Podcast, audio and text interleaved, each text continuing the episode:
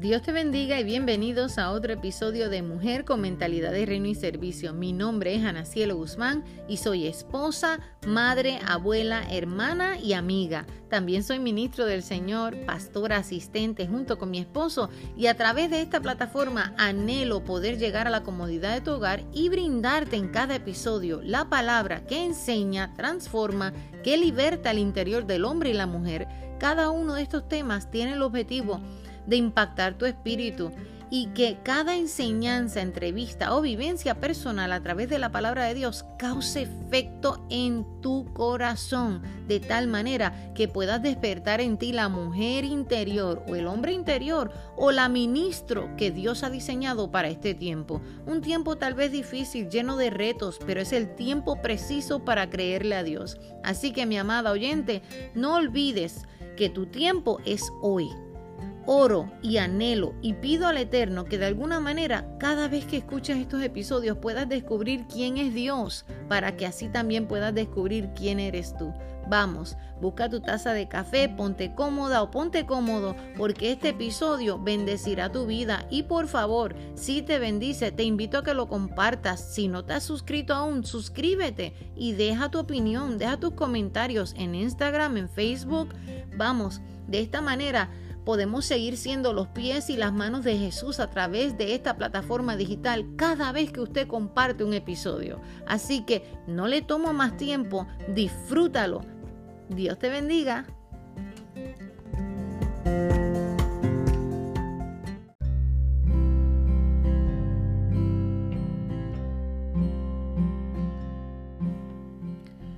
Dios le bendiga, mi amado oyente. Eh, me, me honra que usted esté ahí del otro lado escuchando otro episodio más.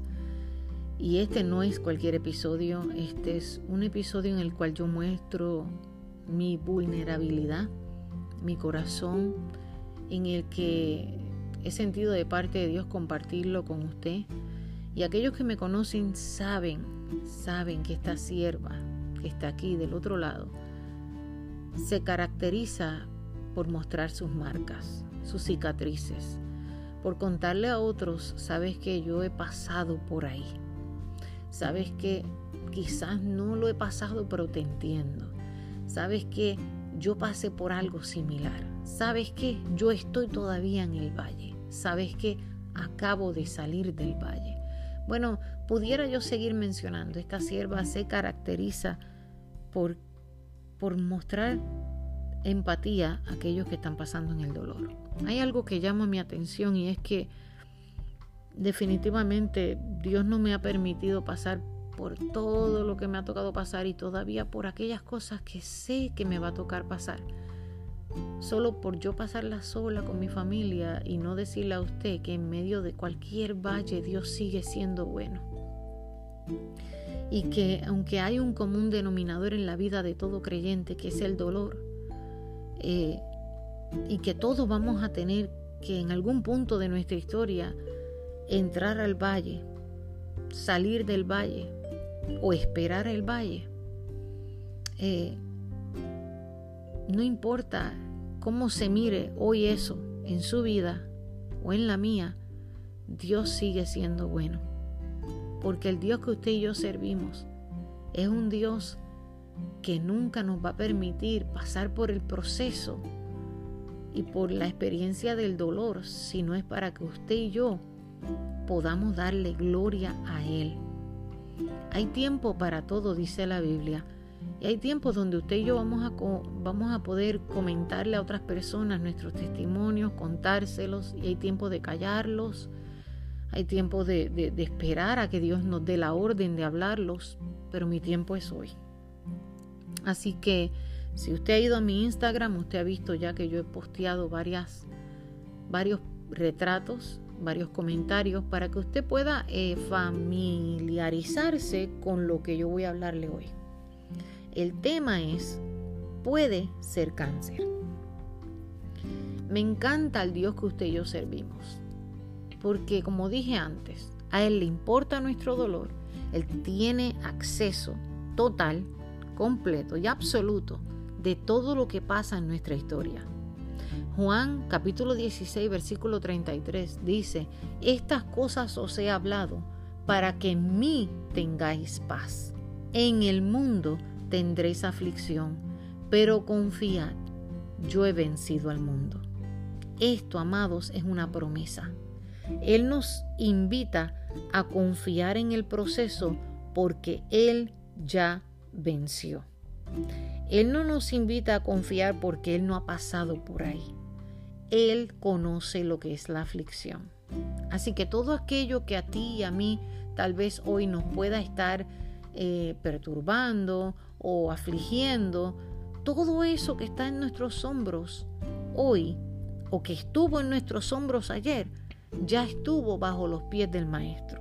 Ya, ya Él pasó por ahí, ya fue clavado en la cruz, ya, ya Cristo le dio muerte, eh, ya Dios lo puso bajo los pies y Él tiene el control absoluto de lo que usted y yo estamos viviendo. Ahora, sinceramente a nadie nos gusta la aflicción, porque de esa palabra se derriban muchas otras palabras como la presión, la angustia, la adversidad, la ansiedad, la incertidumbre, la tribulación, la enfermedad y sobre todo la espera, la espera que desespera al ser humano, la espera que a veces no queremos pasar, la espera que todos, todos, pero todos, todos, todos, todos, todos vamos a tener que alguna, de alguna vez, de algún momento en nuestra vida, en nuestra historia, vamos a tener que vivirla y yo me, atrevería a decir que diariamente, amados, diariamente, usted y yo vivimos lo que es la espera. ¿Ve? Pero yo quiero que usted entienda algo. No todo lo que se muere, no todo lo que se muere, o no todo lo que está muerto, o no todo lo que parece estar muerto, o no todo lo que parece que va a tener muerte, va a quedarse ahí. A veces, en medio de la obediencia de usted y mía, esa obediencia que usted y yo hacemos en acción hacia Dios en el proceso, donde mostramos nuestro carácter en medio del proceso, puede darle vida a aquello que el hombre le da muerte. Por ejemplo, eh, en mi historia, en lo que vengo hoy a contarle, yo le pido que usted sea empático y ser empático es sentir el dolor ajeno, es estar por el dolor ajeno, es estar con esa persona. Yo quiero que usted recuerde que la gracia, amén, la gracia de Dios se revela de modo diferente en la vida de todo creyente. La gracia está para todos, pero la gracia se revela de manera diferente a todo creyente. La gracia a mí se me ha revelado de una manera y tal vez a usted se le ha revelado de otra, pero sigue siendo gracia. Amén. Y yo quiero que usted entienda que Dios tiene el control de todo aquello que usted y yo estamos esperando en Él. Porque la Biblia dice que si confiamos, vamos a entender que ya Él venció. ¿Ve? Hay cosas en la vida de nosotros que van a llegar para que nosotros desarrollemos la paciencia. Hay cosas que van a llegar en medio del proceso para que usted y yo no tratemos de ninguna manera manipular el proceso, sino aceptar lo que Dios está trayendo a nuestra vida para nosotros adquirir no solo sabiduría, sino una experiencia con Dios, sino también eh, una enseñanza que nos va a llevar a otro nivel de gloria en Dios, donde podamos decirle a otros, ¿sabes qué? A mí la gracia se me reveló de esta manera. ¿Ve? Así que hay cosas que para el hombre natural se mueren, pero para el hombre y la mujer espiritual, en el espíritu, nosotros podemos ver que algo está a punto de ser resucitado. O sea, lo que el hombre aquí en la tierra a veces le da muerte, con un diagnóstico médico, en el área espiritual, Dios ya está a punto de darle vida. O me atrevería a decir que ya la eternidad lo resucitó. Solamente es un proceso, solamente es un tiempo de espera para que usted y yo aprendamos, para que hoy yo pueda estar aquí siendo vulnerable con usted. Le pido paciencia estoy tomando mucha agua, eh, mm, porque es un episodio en el que yo de verdad siento mucho sentimiento, mucho sentimiento. Para aquellos que no conocen mi historia, eh, yo le invito a que usted vaya y escuche el episodio que dice cuando Dios me dijo que no. Es un episodio donde hablo del proceso de cáncer que pasó mi mamá. Eh, aquellos que no me conocen, mi papá y mi mamá fallecieron por cáncer.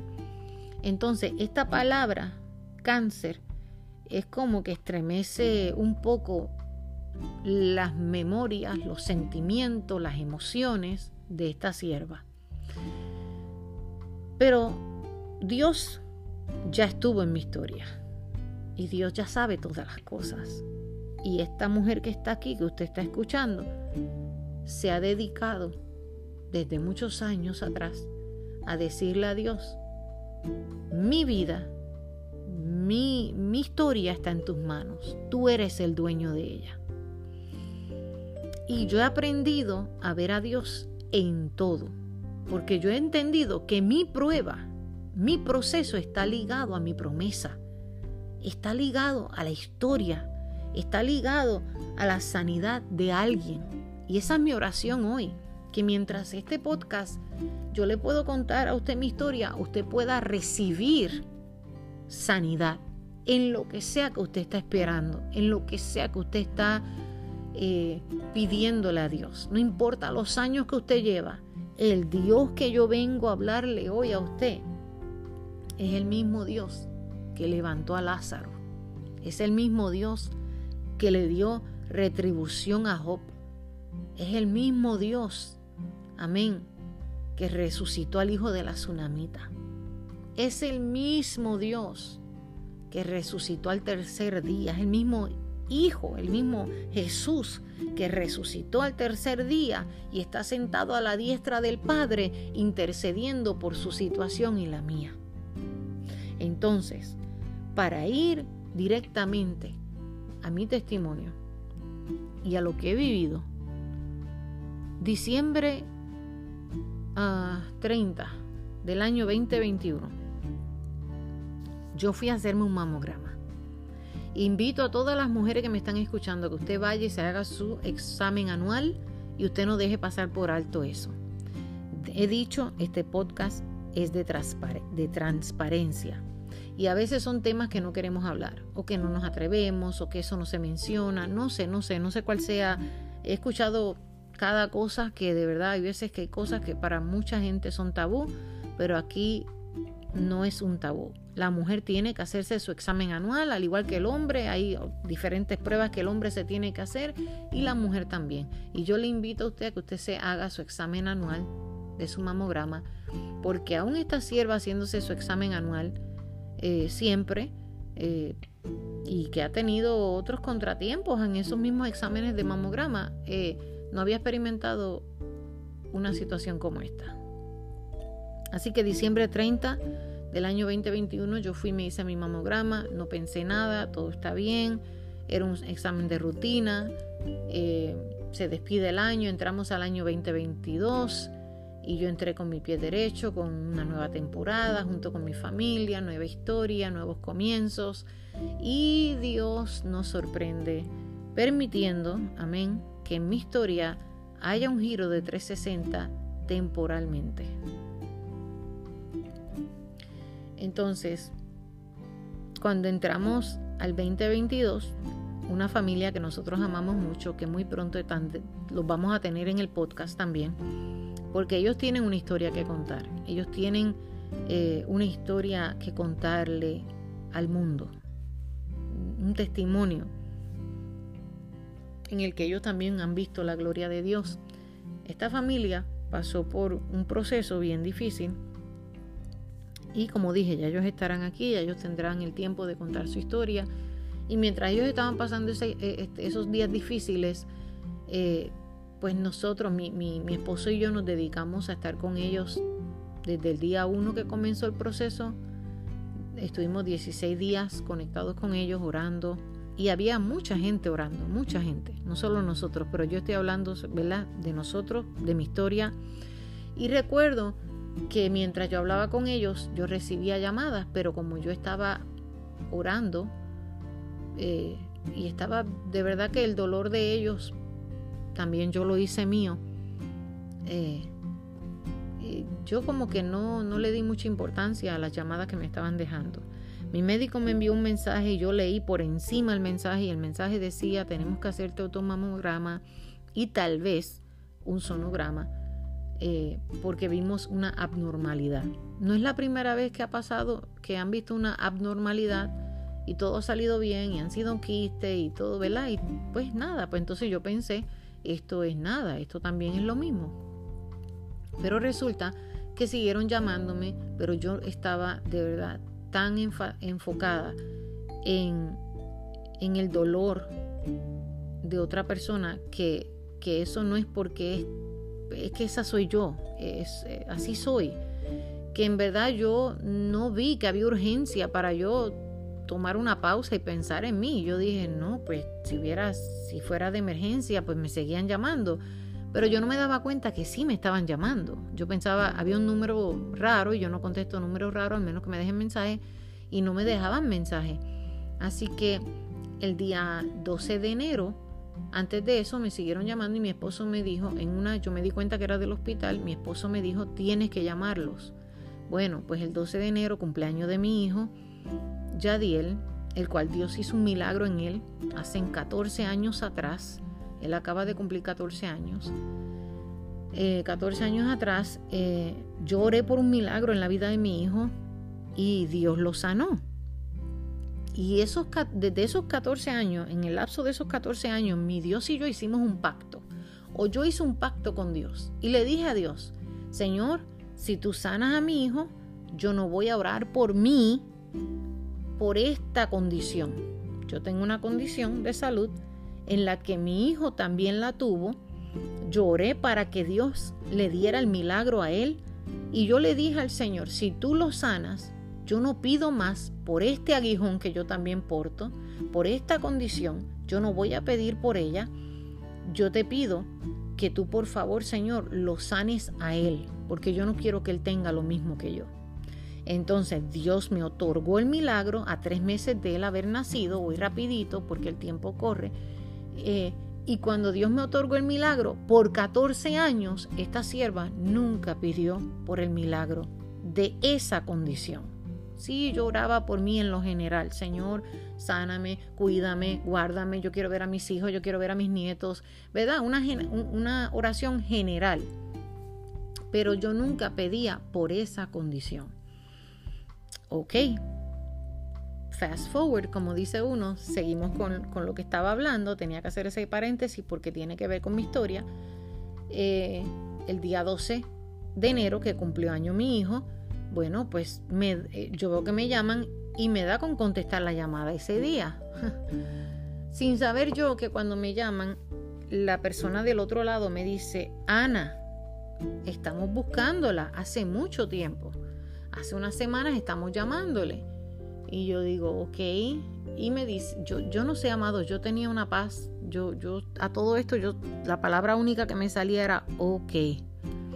Y le digo a ella, ok, dígame me dice, mira, tenemos que hacerte un, mamograma y tiene que ser ya. Es para ya, es para hoy. Te vamos a hacer una cita y la vamos a hacer para enero 28. Y yo dije, ok. Así que me hicieron la cita, pero le hice una pregunta y le dije a ella, mira, ¿por qué tanta urgencia? ¿Y por qué no me dejaron un mensaje si de verdad esto era, de, era delicado? Y ella me contestó. Me cayó la boca, ¿verdad? ¿Por qué me dijo? Te estamos llamando hace mucho tiempo. Es que tú no has contestado. Y lo que tenemos que decirte no te lo podemos decir por teléfono, teníamos que decirte lo personal. Lo que, lo que se ha visto tenemos que volverlo a evaluar porque creemos que, ¿verdad? Eh, es necesario. Ahí lo dejo. Y bueno, pues ya entendí yo que de verdad había algo más importante y había que tomar cartas en el asunto y había que chequearme. Así que me hicieron eh, la cita para el 28 de enero.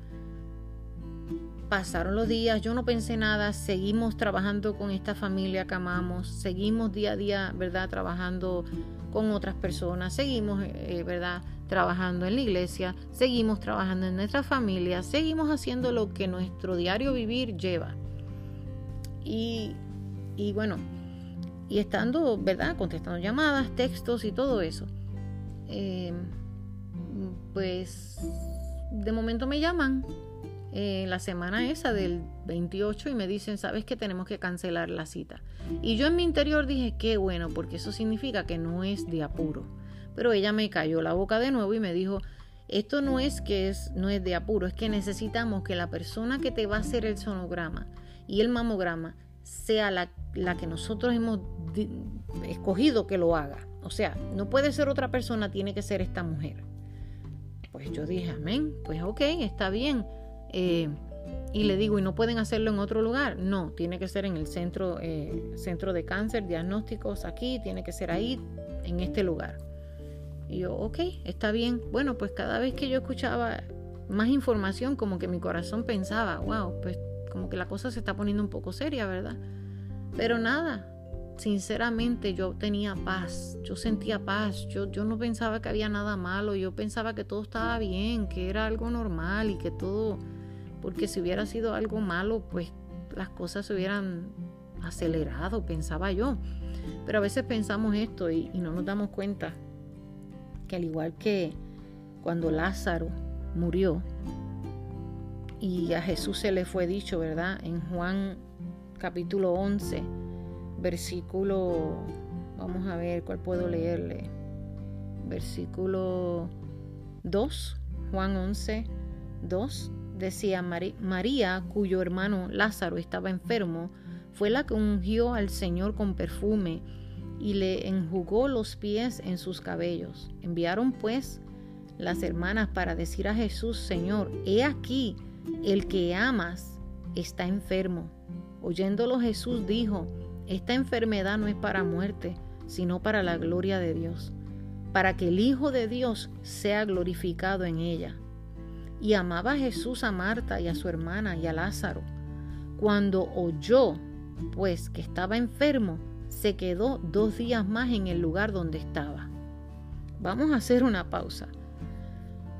Ah, hermana, cielo, usted me está diciendo a mí, pastora, que, que Jesús amaba a Lázaro, a María y a Marta y le dicen que, que Lázaro está enfermo y aún así Jesús espera dos días más? Pues sí, así mismo pasó en mi historia. Esto es para allá, pero todavía tenemos que volver a, hacer otra cita porque la persona que queremos que te vea no puede estar el día que te, que te hicimos la cita. Eso fue enero 28, enero 30, yo estoy en mi iglesia, mi pastor está predicando un mensaje poderoso, yo siento al Espíritu que me dice, y eso no es muy común, no es algo que yo en realidad para mí, directamente hacia mi persona. Usualmente para otra persona sí, pero para mí. Yo batallo mucho en escuchar eh, obedecer, esa, esa mejor es la palabra. Cuando Dios me dice, hey, vete a orar por ti porque yo voy y me remonto a aquella promesa que yo le hice al Señor 14 años atrás, donde yo no quería orar por esa condición. Pero cuando yo estoy en mi iglesia, yo escucho que el Espíritu me dice, ve al altar y ora por tu sanidad. Y esta vez el Señor me estaba hablando de esa condición. Me estaba diciendo que fuera a orar por esa condición. Entonces no es por lo que yo estoy viviendo en el momento. Me está diciendo que vaya y ore por esa condición sinceramente, amado, yo, yo ya estaba cansada de, esa condición. Y he estado cansada de esa condición, pero yo le prometí a mi Dios algo, mi Dios me cumplió y yo le iba a cumplir. Hasta, hasta, el, día de, hasta el día que Él me diera el visto bueno para romper con ese, ¿verdad? Con esa promesa que yo le había hecho a Él y que Él me, rompía todo lazo de eso para que yo pudiera orar por esa sanidad. Amén, otras personas oraban por esa condición, pero yo personalmente no, yo no, porque mi hijo fue sanado de ella y yo le prometí que si me lo sanaba, pues yo no iba a orar por eso.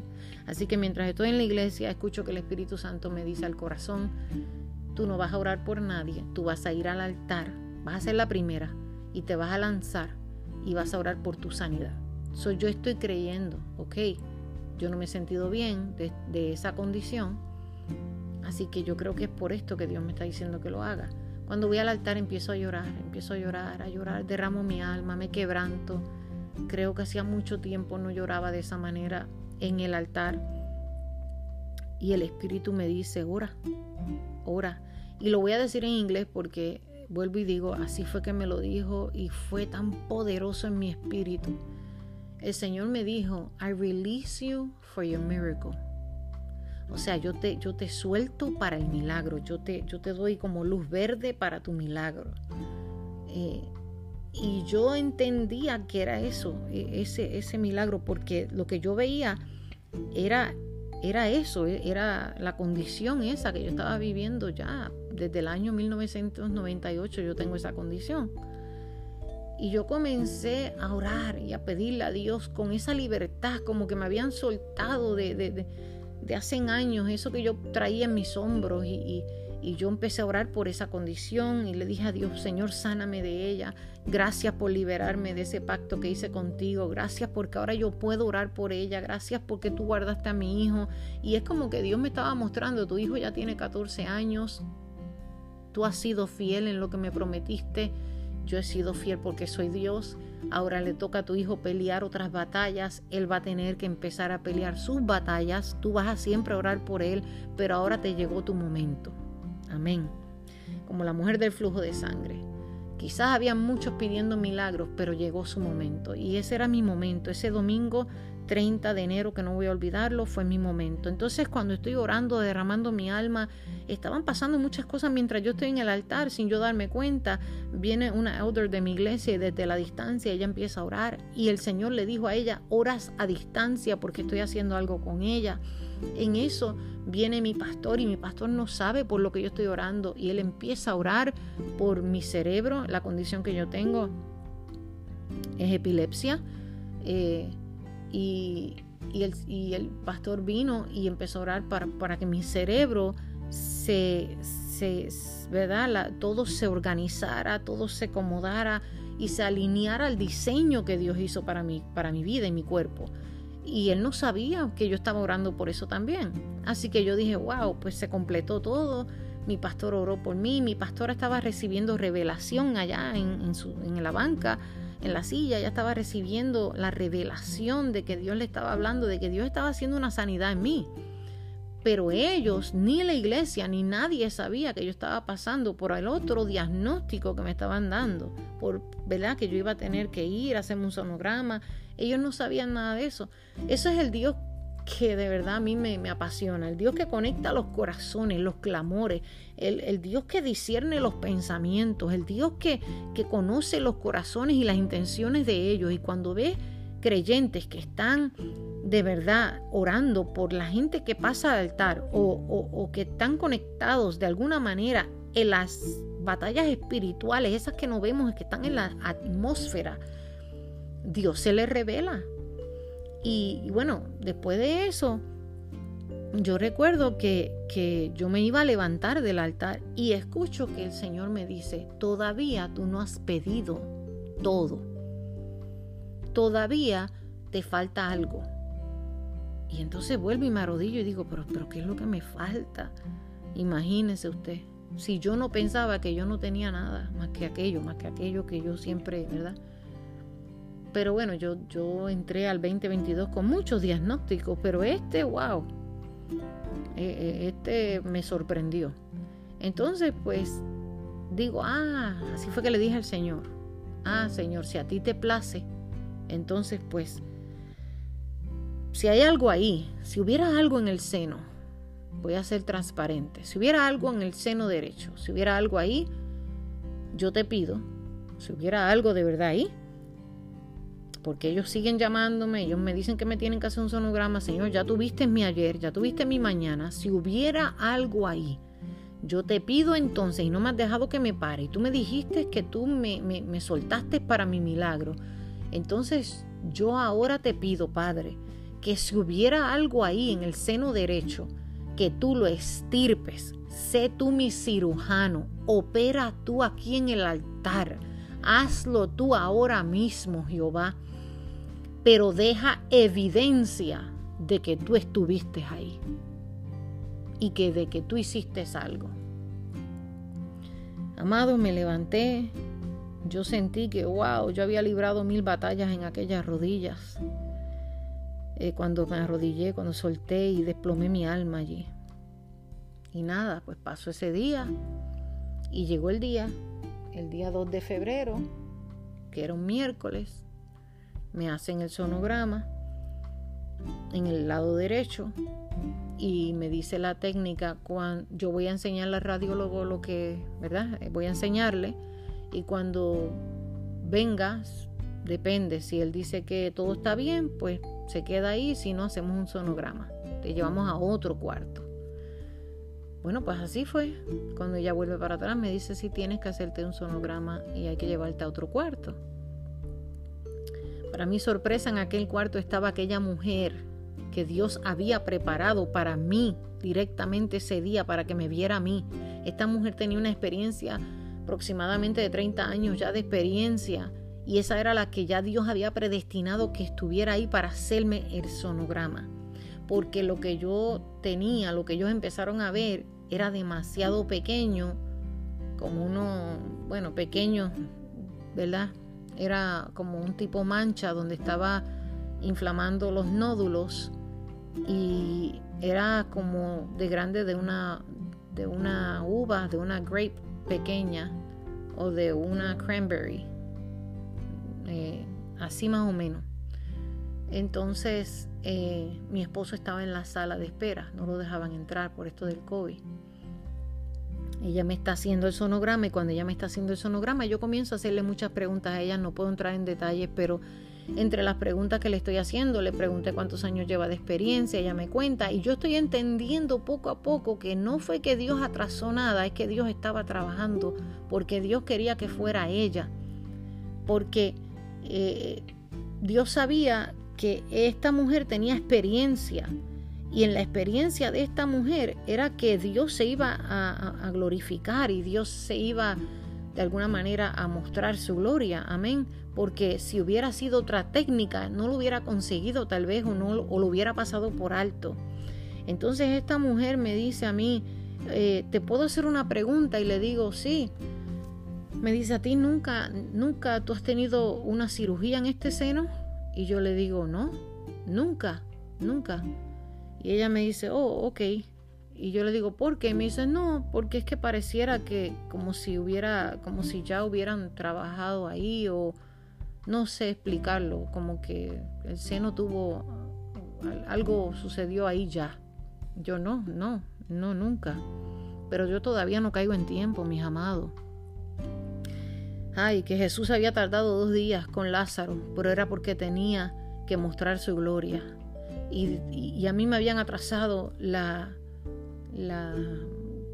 cita porque Dios iba a mostrar su gloria. A todo esto la técnica se va.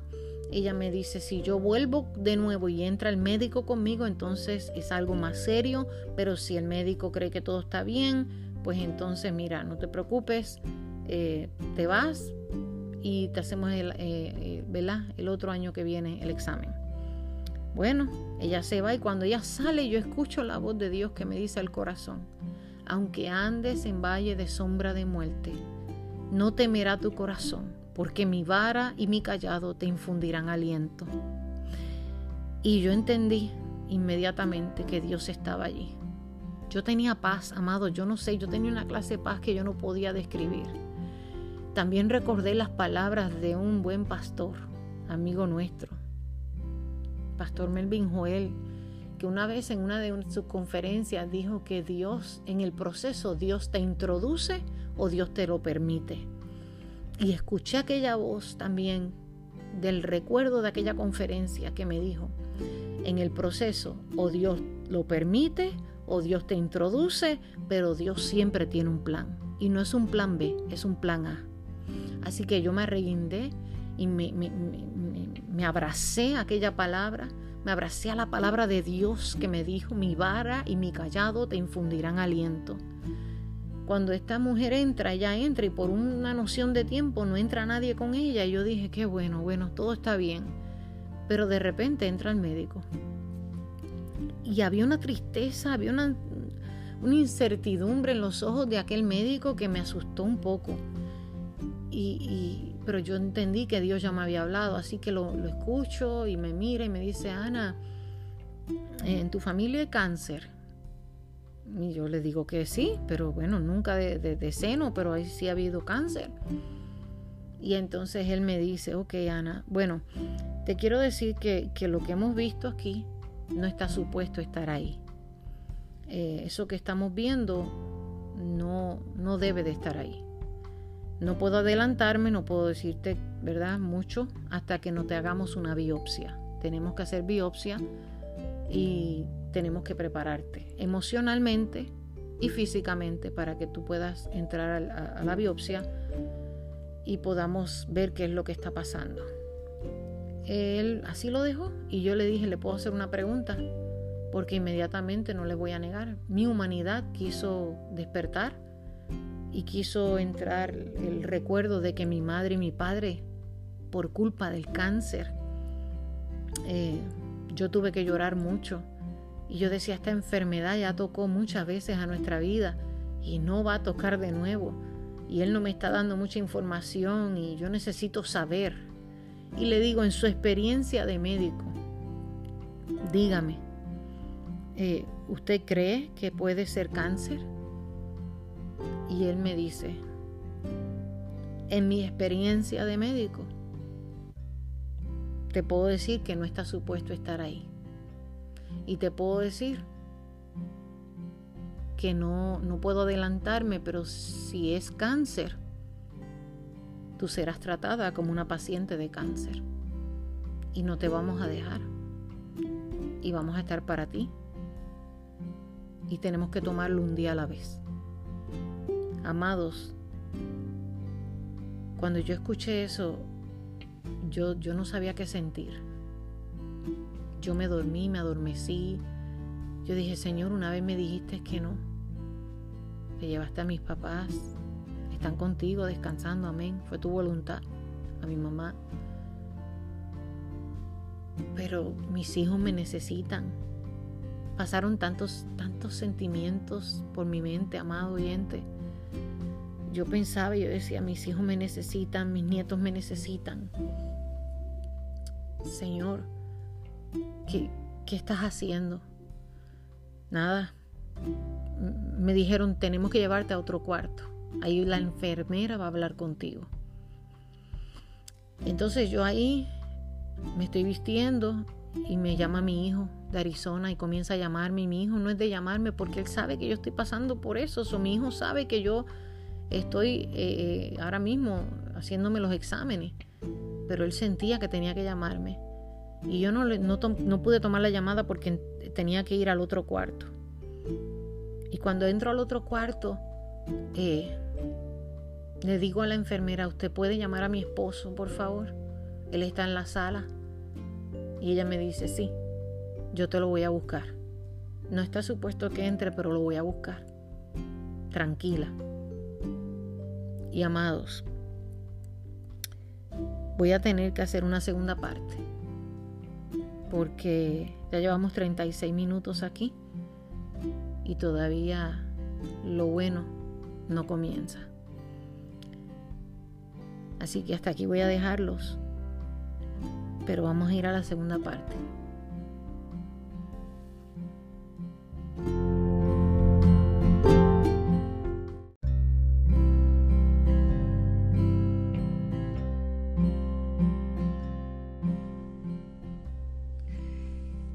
Aquí estamos. Eh, tuve que grabar otra parte y quería eh, volver a, mencionar el tema. Eh, el tema lo dije creo que al principio no muy claro, se lo voy a volver a repetir. El hallazgo que ellos pusieron en los papeles míos era el hallazgo puede ser cáncer de mama. el hallazgo de lo que vemos puede ser cáncer de mama. Así que en lo otro que le había, en el episodio que estaba grabando primero, me quedé cuando la, enfermera me dijo que estuviera tranquila, que ella iba a ir a buscar a mi esposo.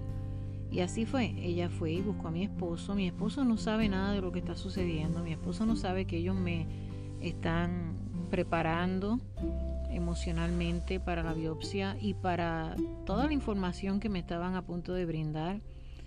Eh, él no sabe en realidad lo que estaba sucediendo. Entonces, pues traen a mi esposo. Yo no he llorado, yo no he botado lágrimas, yo estoy como en un, como diría yo, como paralizada, no, no estoy procesando bien todo todavía. La paz que Dios me dio sobrepasó mis emociones, eh, todo. Yo no sabía cómo actuar en realidad. Y la enfermera, eh, bueno, antes creo que no, mencioné esto que es muy importante. El médico cuando me estaba explicando lo que él vio antes de mandarme a ese cuarto con la enfermera, él me dijo que había una mancha como más o menos eh, entre los tejidos y los nódulos y todo eso no se miraba muy bien. Él me dijo, no es un quiste, tienes un quiste, pero no está en el quiste, es aparte del quiste. Eso es algo que estamos viendo. Pero me gustaría preguntarte, ¿a ti nunca te ha, eh, tú nunca has tenido ningún trabajo hecho en ese seno? Y ya ahí yo entendí con esa segunda pregunta de que algo Dios estaba haciendo planeando, trabajando o que de alguna manera me estaba brindando seguridad, ¿verdad? En medio de esas preguntas, porque ya era la segunda vez que me preguntaban. Bueno, vamos donde eh, el otro cuarto, donde está la enfermera. Esta enfermera es la que prepara a las personas para darle todas las instrucciones de la biopsia, eh, los prepara también emocionalmente. Y ella comienza a decirme eh, no te preocupes, esto yo sé que no es fácil, pero queremos dejarte saber que estamos para ti. Eh, el hallazgo puede ser cáncer por la forma que tiene. La forma que tiene, eh, nosotros sabemos usualmente por la forma en la que se mira. Pero me gustaría hacerte una pregunta que tengo que volver a apuntar aquí. A ti nunca te han trabajado en ese seno. Amados, ya es la tercera vez y hay algo con el número 3, que es Padre, Hijo y Espíritu Santo, y es, eh, para mí era la Trinidad junto conmigo en aquel cuarto. Yo sabía que la presencia de Dios estaba allí. Mi esposo me mira y se queda mirándome como que qué es lo que está pasando.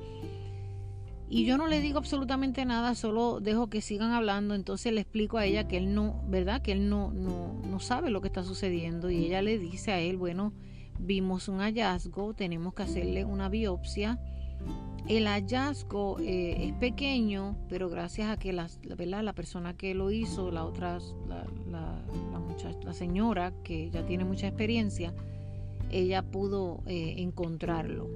Si hubiera sido quizás otra persona no lo podía haber visto, pero sí se encontró, porque es que los nódulos y todo eso está como un poco como, como acá hay una inflamación o algo está ahí y no nos deja, no, si hubiera sido otra persona no se, no se hubiera podido ver pero Dios permitió que fuera aquella señora que tenía pasión en lo que hacía, que ella misma me dijo que ella, ella veía cosas que otros no veían, así fue que ella lo expresó, ella me dijo que ella había podido de alguna manera eh, pues ayudar a, muchos, muchos, muchas mujeres embarazadas con, problemas que tenían antes. Y ella se dedicó entonces a, la mamografía, a hacer eh, mamogramas y hacer sonogramas eh, eh, cuando se hacía una mamografía y que ella podía ver lo que otros no veían. Entonces yo entendía que aquella mujer fue puesta por Dios allí y Dios me puso en ese centro. Tenía que ser ahí, era Dios. Dios estaba en todo mi comienzo, Dios estaba en todo este proceso.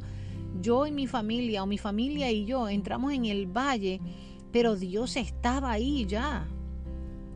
Entonces, amado, eh, definitivamente esto me hace pensar en Primera de Pedro, capítulo 1, versículo 7, donde dice, pero cuando la fe de ustedes sea puesta a prueba, como el oro, habrá de manifestarse en alabanza, gloria y honra el día que Jesucristo se revele. El oro es perecedero y sin embargo se prueba en el fuego.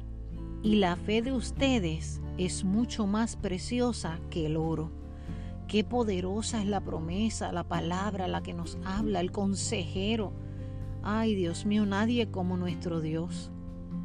Eh, yo, me, yo me aferré, y mi esposo, y mi familia, aún los que no le sirven al Señor. a la palabra de Dios y aún a mi testimonio, a lo que yo he vivido antes. Pero bueno, no me quiero adelantar. Te puedo decir que comenzó la enfermera a hablar y ya después que me hace esa pregunta, como que ya eso me dio al corazón y yo digo, algo está pasando que yo no entiendo, pero está pasando. Y, y ella me dice, la parte más dura de todo esto es la emocional. Y empezaron mis lágrimas a bajar. Y yo como que empecé a sentir que me estaba quebrantando, que la paz se me estaba yendo y todo estaba bajándose. No era, no era un ugly cry como decimos en, en, ¿verdad? en inglés, no era una manera como que, ay, estaba llorando, sino mis lágrimas comenzaron a bajar. Y me explicó lo que iba a suceder en la biopsia y me dijo, ¿verdad?, que podía cambiar, que en el momento de la biopsia muchas cosas podían suceder.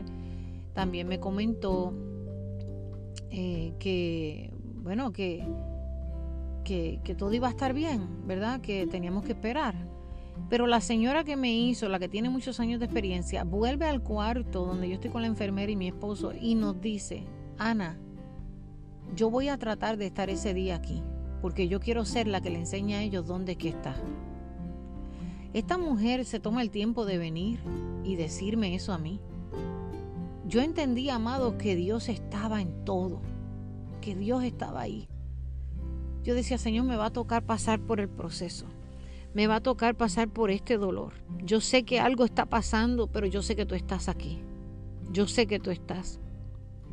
Tú estás probando la fe nuestra, pero yo sé que tú estás ahí. Yo sé que, que, que tu gracia, tu favor, tu fidelidad no me va a dejar, no me va a soltar. Tú no me has traído aquí para esto. Tú sabes lo que vas a hacer, Dios.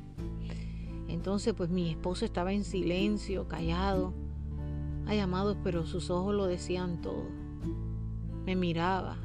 Y como tenemos todas esas mascarillas puestas, los ojos hablan solos, son el espejo del alma. Él me miraba y, yo lo miraba y volví y me miraba y me aguantó de la mano. Nos aguantamos fuerte, salimos de allí.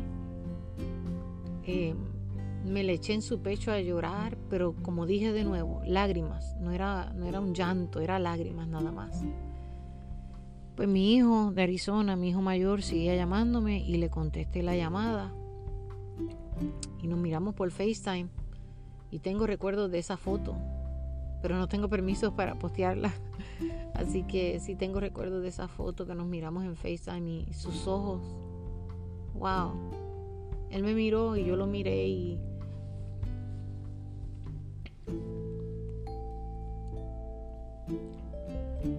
Y mi hijo con sus ojos me lo decía todo. Pero mi hijo comenzó, amados, a hablar como hablo yo. Mi hijo me decía, mami, encontraron algo, ¿verdad? Y le digo, sí, hijo, ellos, ellos dicen que puede ser cáncer, pero hay que esperar la biopsia. Y mi hijo me decía, mami, estamos juntos en esto. Y mami, vamos a hacer lo que tú me has enseñado a hacer. Vamos a orar, vamos a ayunar y vamos a creer. Me decía, y vamos a creer. Y Dios no te ha traído aquí para esto. Pero, pero amados, Él me hablaba y no me miraba. Él miraba a, otro lado. Él, él no me miraba y sus ojos estaban colorados, así como que rojos. Y me decía, mami, todavía tú tienes un libro que escribir. Esto va a ser solo una página más de tu historia. Y yo comencé también con mis lágrimas, se derramaban y mi esposo callado, íbamos guiando de camino a mi casa, a mi hogar. Y, y entonces cuando, cuando él seguía hablándome, él, él me transmitió una paz porque el Espíritu Santo me decía, lo que tú siembras en tus hijos, lo que tú has sembrado, eso no se va, eso se queda ahí. Él repite lo que tú le has enseñado. Él te habla lo que tú le has dicho. Por testimonio, y porque tú la has guiado por ahí. Y eso me fortaleció, amados. Escuchar lo que me decía, mami, esto no es el final. Todavía tú tienes un libro que escribir. Eso me dio paz. Eso me fortaleció. Yo doy gracias a Dios por la vida de mi hijo. Eso me recordó que la palabra de Dios y lo que le enseñamos a nuestros hijos nunca se va. Eso se queda ahí con, con ellos. Dios, Dios nunca va a dejar de ser Dios en la vida de nuestros hijos. Así que usted nunca deje de, de sembrar en ellos porque al final de cuentas cuando usted siembra en sus hijos, aunque usted no vea nada, algo está sucediendo. Y cuando ellos sean adultos, ellos mismos se van a recordar de esa palabra que usted le ha dado siempre. Así que él le, me dijo a mí, a Ricky, a mi esposo, nos miró y, y mi esposo dijo, yo tengo que detenerme en la tienda, tengo que comprar algo. Y yo sentí que era que él tenía que tomar aire. Así que yo me quedé en el, en el auto y él se fue y compró y yo le decía a mi hijo, él no dice nada, él está callado, pero su rostro.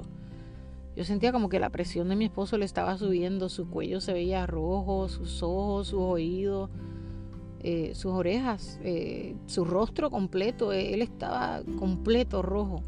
Yo sentía que era su presión aguantando. Entonces mi hijo, cuando él se montó al carro, le dijo, Ricky, te amo. Mami, te amo, los amo. Y todo va a estar bien y vamos a pasar junto esto. Y colgué con mi hijo. Seguimos de camino a mi hogar. Mi hijo me llama todos los días. Pero yo sabía, porque yo conozco, que mi hijo tiene mucho de mí. Físicamente no se parece, pero de adentro interno tiene muchas cosas que yo implanté en él. Y ese día me llené de tanto orgullo en medio del valle, en medio del proceso, en medio de la incertidumbre, en medio de las preguntas sin respuesta, en medio del diagnóstico. Yo ver el reflejo de una madre que siempre le ha inculcado a sus hijos que Dios lo va a hacer. Que no importa lo que estemos pasando, Dios siempre lo va a hacer. Y aunque no se mire como nosotros queremos Dios lo hace. Ver eso me llenó de mucho orgullo y de fortaleza. Llegué a mi hogar, allí estaba mi niña de 6 años, mi hijo de 14, y yo no quería decirle a ellos nada. Ellos sabían que mami había salido con algo y mami tenía que hacerse unos estudios, pero ellos no sabían qué pasó, yo no les dije nada, lo dejé así. Le dije que todo estaba bien, pero mi hijo de 14 años seguía persiguiéndonos al cuarto y él decía, todo está bien, todo está bien. Y yo sí, todo está bien. Mi mejor amiga y hermana Tati fue al cuarto. Le dije lo que dijeron los médicos y nos echamos juntas a llorar. Nos abrazamos, pero también le dije, me hicieron la pregunta tres veces, que si Dios, o sea, perdón, que si alguien había trabajado ahí en, ese, eh, eh, eh, en el seno, en ese lugar derecho. Y ella entendió también en su espíritu que Dios ya había estado allí. Mi esposo solo me miraba y me decía, todo va a estar bien. Todo va a estar bien. Después en el cuarto juntos lloramos, nos, nos compusimos de nuevo y él decía, todo va a estar bien. Así que Luego de eso, programaron mi, mi biopsia para el día 7. Nadie sabía esto, amados. Solamente la gente que Dios puso en mi corazón que le dijera para que oraran. Mis pastores, no la congregación no lo sabía. Eh, mientras tanto yo seguía, ¿verdad? Ayudando a mis pastores, haciendo lo que tenía que hacer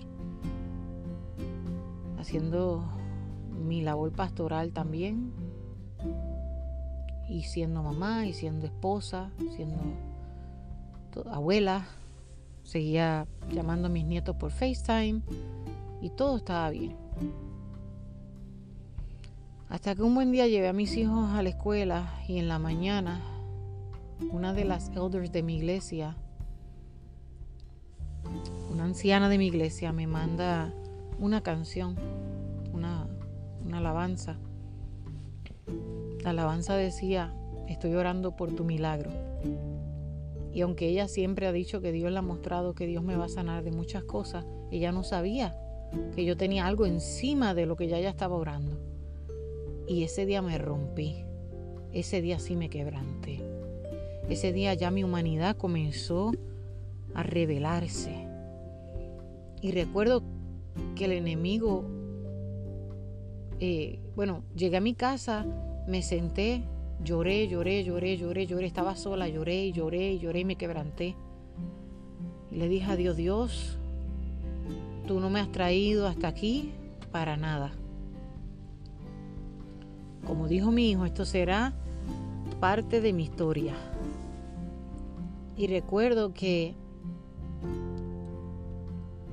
que cuando ellos me hablaron de la biopsia y de todo lo que iba a pasar, yo le dije al Señor, Señor, tú vas a controlar mis emociones. Yo te las entrego todas. Todas están en tus manos. Amados, porque nuestras emociones cuando las sujetamos a la voluntad absoluta de Dios, ellas no tienen la autoridad para ellas dudar de lo que Dios es capaz de hacer. Cuando tú sujetas tus emociones al Dios que lo puede hacer, al Dios que lo ha hecho antes, al Dios de milagros, no hay nada que pueda cambiar a un Dios que está en proceso en el valle. A un Dios que está en el proceso de levantar lo que otros han dado por muerte, darle resurrección. Cuando Jesús no llegó a tiempo donde Lázaro lo criticaron, la gente dudaron. Por lo mismo yo sentí que en mi proceso yo no podía confiárselo a nadie en el momento, no a cualquier persona. Mientras tanto, Fui y apoyé a las personas en sus servicios, en sus iglesias. Fui y estuve ahí. Hice lo que tenía que hacer como que nada estaba pasando. Ellos no sabían que yo estaba pasando por una biopsia, que yo estaba esperando mis resultados. Yo comencé a adorar a Dios más mejor que nunca, no por lo que Dios iba a hacer, sino que yo entendía que era este proceso tenía que yo sacarle la esencia porque no estaba pasándolo en vano. Recuerdo llamar a mis hermanas. Tengo tres hermanas hembras. Las llamé. Los varones nunca se enteraron. Llamé a mis hermanas hembras y les dije, miren, está pasando esto. Mi hermana mayor, la cual ha sufrido mucho la ausencia de mi mamá, todo la hemos sufrido, pero ella la ha sufrido también a su manera. Ella pasó, ella empezó a preguntar si yo sabía que venían preguntas porque ellos no están firmemente con el Señor, pero yo sabía que esas preguntas iban a llegar y ella me dijo, ¿por qué tú? Amado, yo no practiqué mi contesta para ella. Yo no practiqué que yo le diría a ella ni a ninguna de mis otras dos hermanas. Yo solamente sé que instantáneamente salió de mi voz y le dije, ¿y por qué no yo? La pregunta no es por qué yo, sino por qué no a mí. Yo no soy mejor que nadie. Yo sé que si Dios me está permitiendo, Sonia, Sonia se llama mi hermana, Sonia, pasar por el proceso, es porque tal vez esta vez Dios sí nos va a contestar a la manera que nosotros queremos. Cuando mami se fue, el milagro fue hecho, solo que el milagro no fue como queríamos, queríamos que se quedara, pero el milagro fue la salvación de, su alma. Y el cáncer no ganó, Así que yo le decía a mi hermana, ¿quién sabe si esta vez el milagro Dios te lo va a otorgar a la manera que tú quieres? Y mi hermana sin darse cuenta me bendijo porque su pregunta, la pregunta que ella me hizo a mí, fue una pregunta que me fortaleció. Porque cuando el enemigo venía como río a plantar la duda de que yo sí tenía cáncer, de que, de que de que mis hijos no iban a ver a su madre, yo decía, diablo mentiroso, yo até mis emociones a la voluntad absoluta de Dios. Y están allí, mis emociones le pertenecen a Dios. Y yo voy a ver a mis hijos, y yo voy a ver a mis nietos, y yo voy a ver la gloria de Dios. Y yo voy a, a, a recordar que Dios lo ha hecho y yo le voy a creer a Dios. Y esto será para la gloria de su nombre. Y yo no sé cómo Dios lo va a hacer. Y yo no sé si tendré que pasar profundamente en las profundidades del desierto o solamente por encima de las montañas del desierto, de los valles. Yo no sé si me tocará ir cuesta abajo en el valle, pero yo sí sé que esté bien profundo en el valle o esté en la superficie del valle, yo voy a seguir amándolo como el día primero que lo amé, hasta el día que Dios me quite el aliento de vida. Amado, yo recuerdo que yo le decía a mi hermana, y como le digo, yo no practiqué esta respuesta hacia ella, fue algo que salió inmediato. Y yo le dije, ¿por qué no yo? Si yo le voy a dar la gloria, si Dios permite que sea alguien más en la, en la, familia, quizás no le van a dar la gloria, quizás no le van a gritar al mundo lo que Dios ha hecho, pero yo sí lo voy a hacer. Yo no me voy a callar, yo no me voy a callar, yo voy a decir lo que estoy viviendo y voy a darle la gloria en el proceso. Y voy a decirle a la gente que Dios lo va a hacer y que no importa cómo se mire, Dios sigue siendo bueno y recuerdo que mi hermana comenzó a llorar y lloramos juntas en el teléfono. Y ella me dijo, es verdad, quién sabe si esta vez se mira diferente. Y entonces yo entendí que yo le contestaba a ella, pero sin darme cuenta Dios me estaba hablando a mí.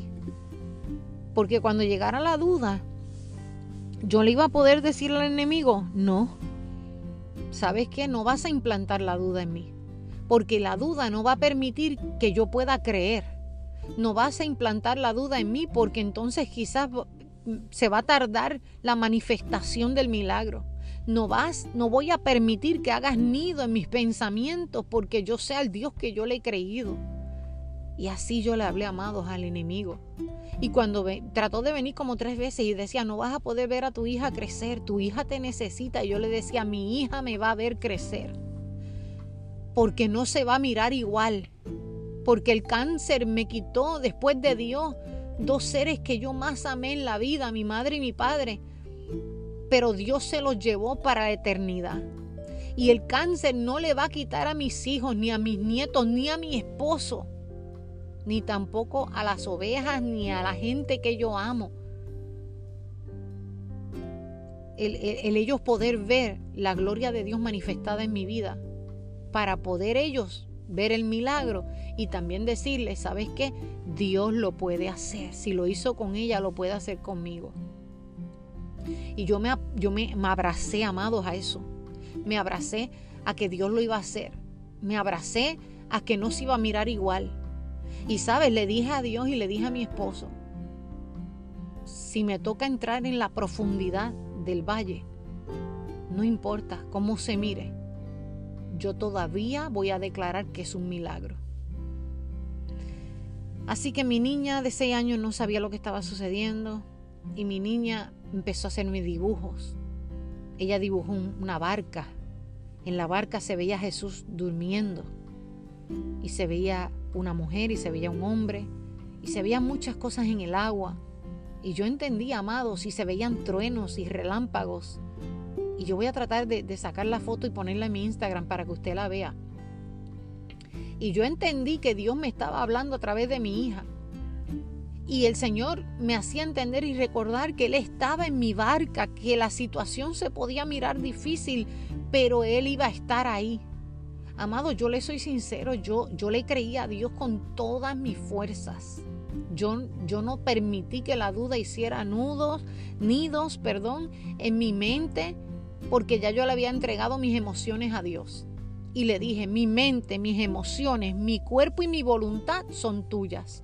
Y se tienen que alinear al diseño tuyo y las voy a atar al trono de la gracia tuya y tú eres el que lo vas a hacer. Y de repente hablaba con mi otra hermana en Nueva York y ella fuerte. Todo va a estar bien. Tú nos has enseñado a nosotros que todo va a estar bien. Y mi otra hermana menor en Puerto Rico me escribía, estoy pensando en ti, pero tú eres fuerte, tú eres una mujer fuerte y yo sé que todo va a estar bien. Y vamos a estar juntos en esto. Y llegó mi sobrino a mi casa y su esposa. Y lloramos y nos reímos en el proceso. Y llegó y me decían, eh, estamos contigo en esto. Y esa visita que tanto necesitaba llegó a tiempo de ello. Y también mi nuera se hizo fuerte, que yo la conozco, la conozco muy bien. Conozco que ella no se hubiera hecho tan fuerte si,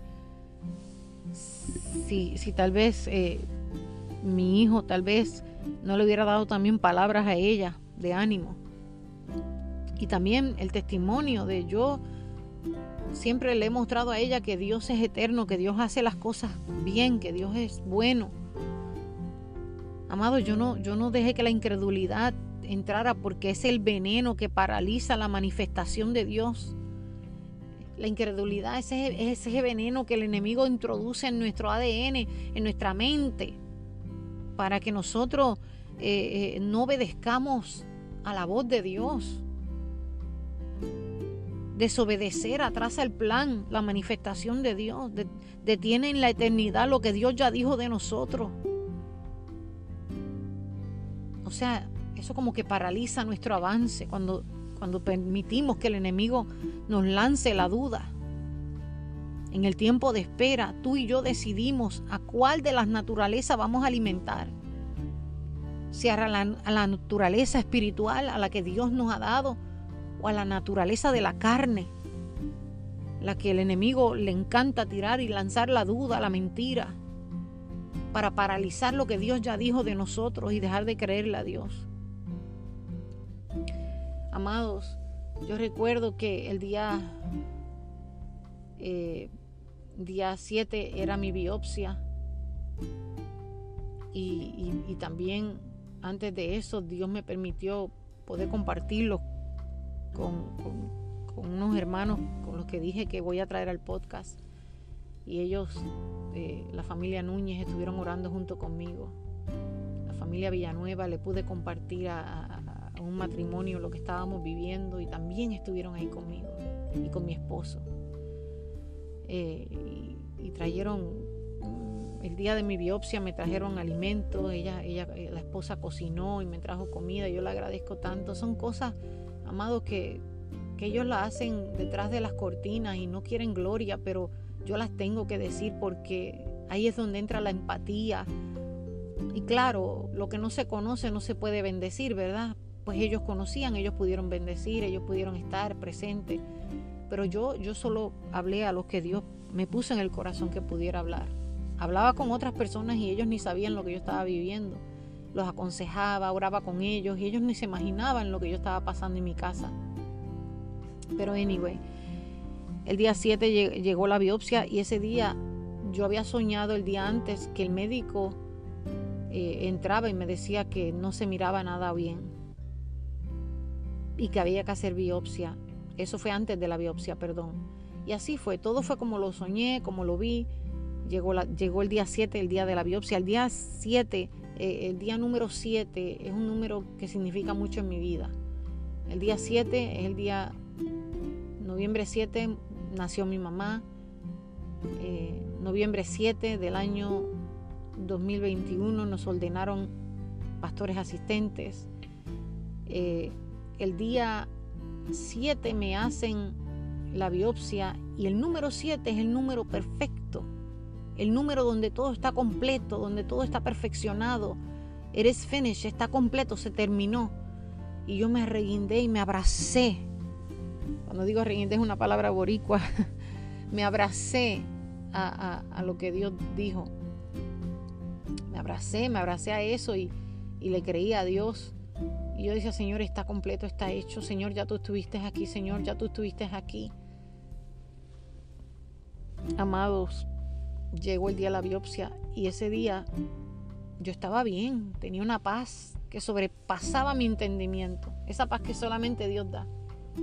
Y una hora antes de la biopsia, hora y media, comenzó una ansiedad en mí, que yo no podía respirar, que sentía que me iba a quedar sin aire.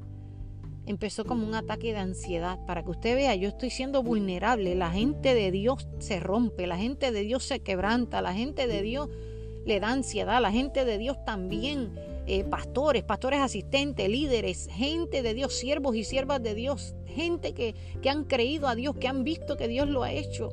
También les llegan los días difíciles, amados. Y yo me quebranté y yo sentía que no me llegaba el aire. Y recuerdo que mi niño fue a donde mi, mi amiga, que estaba abajo con mi hija, y le dijo, mami está en el cuarto llorando y, siento que algo le está pasando. Y ella llegó y solo me abrazó. Y esa es la foto que usted ve en Instagram donde mi hermana y amiga, y hermana, hermana, yo digo de ADN, esas, esas hermanas de verdad. Y mi mejor amiga, Tati, me abrazó fuerte y empezó a orar. Y a orar, y a orar, y a orar. Y yo, y yo no podía respirar, y yo no podía respirar, y yo sentía que el aire no me llegaba, y mi esposo venía de camino para llevarme a la biopsia y ella me abrazó fuerte. Y yo creo que yo me rompí porque yo estaba tratando de ser fuerte para todos y, para mí misma. Y, y yo decía, todo va a estar bien. Y fue tanto lo que creí que cuando llegó ese momento como que no dudé, simplemente me quebranté. Y si hubiera dudado, también se valía porque soy humana. Pero sinceramente no dudé, solo que decía, Señor, tú no me has revelado qué va a pasar sí me has revelado que va a venir el milagro, pero tú no me has revelado cómo viene. Y el Señor me mostraba dos panoramas solamente, pero no me mostraba el final de él. O sea, me mostraba que, que podía entrar en el valle y después mi médico me llamó y mi médico me decía, Ana, Ana Cielo, vas a tener que quizás pasar por quimioterapia, quizás vas a tener que, que pasar por, por, por radio, radiaciones y amados, todo esto traía el recuerdo de mi mamá, de lo que ella vivió. Y yo decía, diablo mentiroso, tú, Dios te lo está permitiendo, pero es porque Él va a mostrar su gloria. Él va a mostrar la gloria de Él. Y vamos a verlo y vamos a, vamos a decirle al mundo y donde quiera que me permitan una plataforma voy a poder decirle a la gente, mira, mi Dios lo hizo. Y aunque me, mira, yo me veía, amados, entrando en las profundidades y en la superficie. Y yo le decía, aún en la profundidad, si me tienen que cortar el pelo, si me tengo que rapar el pelo, si me dicen es cáncer, aún ahí Dios, yo voy a decirle al mundo que tú eres el Dios de los milagros, que tú eres el Dios que lo hace. Porque aún en medio de eso, amado, no hay mayor milagro que el Dios que le importa más tu alma y la mía que este cuerpo físico que se lo va a comer la tierra. A Él le importa más tu, tu alma y tu espíritu. Y si Dios dice hasta aquí llegaste, pues hasta aquí llegué porque Él es el dueño de nuestra historia. Y Él, es el dueño de tu historia, amada y amado. Y yo quiero que tú entiendas algo en este día. Él es nuestro dueño, entonces Él es el que decide. Usted no contienda con Dios porque el que contiende con Dios pierde. Créale a Dios, créale hasta que le falte el aliento, porque no importa cómo se mire el milagro, en Dios nada es perdido. Porque Jesús le dijo al Padre, Padre, que ninguno de lo que me entregaste se pierdan. Entonces eso me dice a mí que no importa cómo se vea el valle, el diagnóstico, el pronóstico, eh, lo que diga el hombre, lo que estás viviendo tú hoy, amada y amado oyente. Dios sigue siendo Dios en el cielo y en la tierra. Y Él es el dueño del universo, de las esferas. Él es el dueño de nuestra historia. Él tiene el pincel de la mano. Yo no sé qué tú estás pasando, pero yo oro al Padre ahora mismo y hago un paréntesis para que si estás pasando por algún diagnóstico, oh, que Dios llegue y envíe la sanidad a tu hogar, a tu cuerpo, que tu cuerpo se alinee a la voluntad permisiva de Dios, al diseño que Dios planeó, planificó, creó para ti, para tus hijos, para tu casa. Créele a Dios, aunque el panorama se mire diferente, aunque tú creas que, que vas a entrar en las profundidades del valle, recuerda, su vara y, tu, y su callado te infundirán aliento. Hoy y allí, en presencia de los angustiadores, Él va a servirte la mesa. Cuando tú no le das permiso al diablo a que Él haga como Él quiera con tus pensamientos, que tus pensamientos se alineen y tus emociones al Dios que los creó. Mira, el proceso se mira diferente. Cada proceso, amado y amada, solamente te está llevando, aleluya, a un nivel de gloria mayor. Hay procesos que duelen. Al oro hay que afinarlo en el fuego. Y mira que mucho duele, pero Dios siempre muestra su gloria. Que no se mire como tú y yo queremos, no significa que no es una manifestación de milagro. Significa que en tu vida y en la mía, Él es el que manda. Y cuando tú y yo entendemos que no somos dueños de nuestra historia, amados, el proceso se siente diferente. Se siente totalmente diferente. Y yo le dije al Señor, si me toca entrar completamente en radiación, en quimioterapia, si me dicen que es cáncer, Dios no importa cómo sea, hasta donde me lleguen las fuerzas y el aliento, yo seguiré predicando, yo seguiré dando mis podcasts, mis episodios, yo seguiré ministrando por teléfono, por textos, por llamadas, hasta donde me dé la fuerza. Porque hasta donde me dure el aliento, mi espíritu te pertenece. Y tú no me has traído aquí para dejarme en vergüenza. Tú no nos llamaste a mí a mi casa para dejarnos en vergüenza, Señor. Y saben, pasé por el proceso de la biopsia y cuando llegué allí al cuarto recuerdo que le dije a la, enfermera, mira, yo puedo poner mi teléfono para poner música y me dijo, no, puedes usar el mío. Y déjalo ahí en el locker y lo dejé en un closet. Y le di, ella me dice, ¿qué, qué música quieres poner?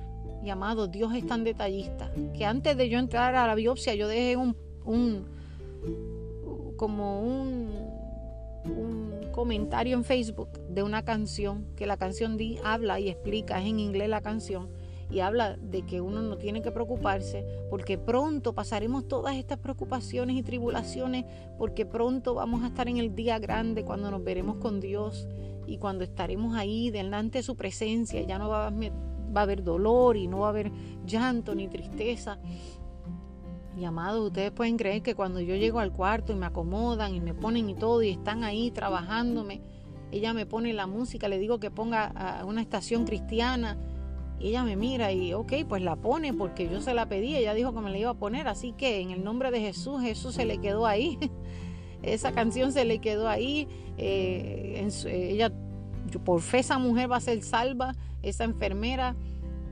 Y amados, cuando comienzan la canción es la misma que posteé en Facebook antes de entrar.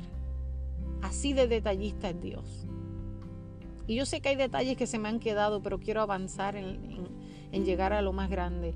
Eh, después que me están haciendo, porque tienen que hacer el sonograma para ellos poder entrar, eh, ¿verdad? La, eh, pues el bisturí ahí, cortar y, entrar la aguja y sacar el tejido para ellos poder llevarlo a la biopsia completa y mandarlo al laboratorio. Eh, eh, la que estaba haciéndolo esta vez no era la misma señora y no encontraba nada. ¿eh?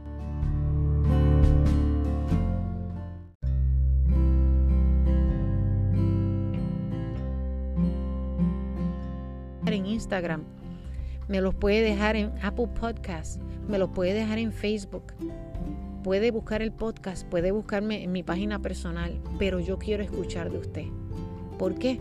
Porque un testimonio donde el cirujano de cirujanos operó antes que el hombre y me permitió aún en medio de eso pasar por ese, por ese valle y, y me enseñó que la historia de mi abuela, de mi padre, de mi madre, no tiene que ser mi propia historia. Dejémonos de decir es que yo soy así porque papi y mami también son así. Dejémonos de decir es que yo voy a pasar por esto porque mami y papi también pasaron. Eso tienes que romperlo, amada y amado. Porque tú tienes que entender que tú estás escondida y escondido en el costado del Dios que murió por todas las enfermedades. Dios me los bendiga, Dios me los guarde. Espero que se hayan gozado y será hasta la próxima. Ha hablado contigo tu hermana, tu amiga, la madre, la esposa, la pastora, la mujer que está agradecida de Dios, Ana Cielo Guzmán. Muchas bendiciones.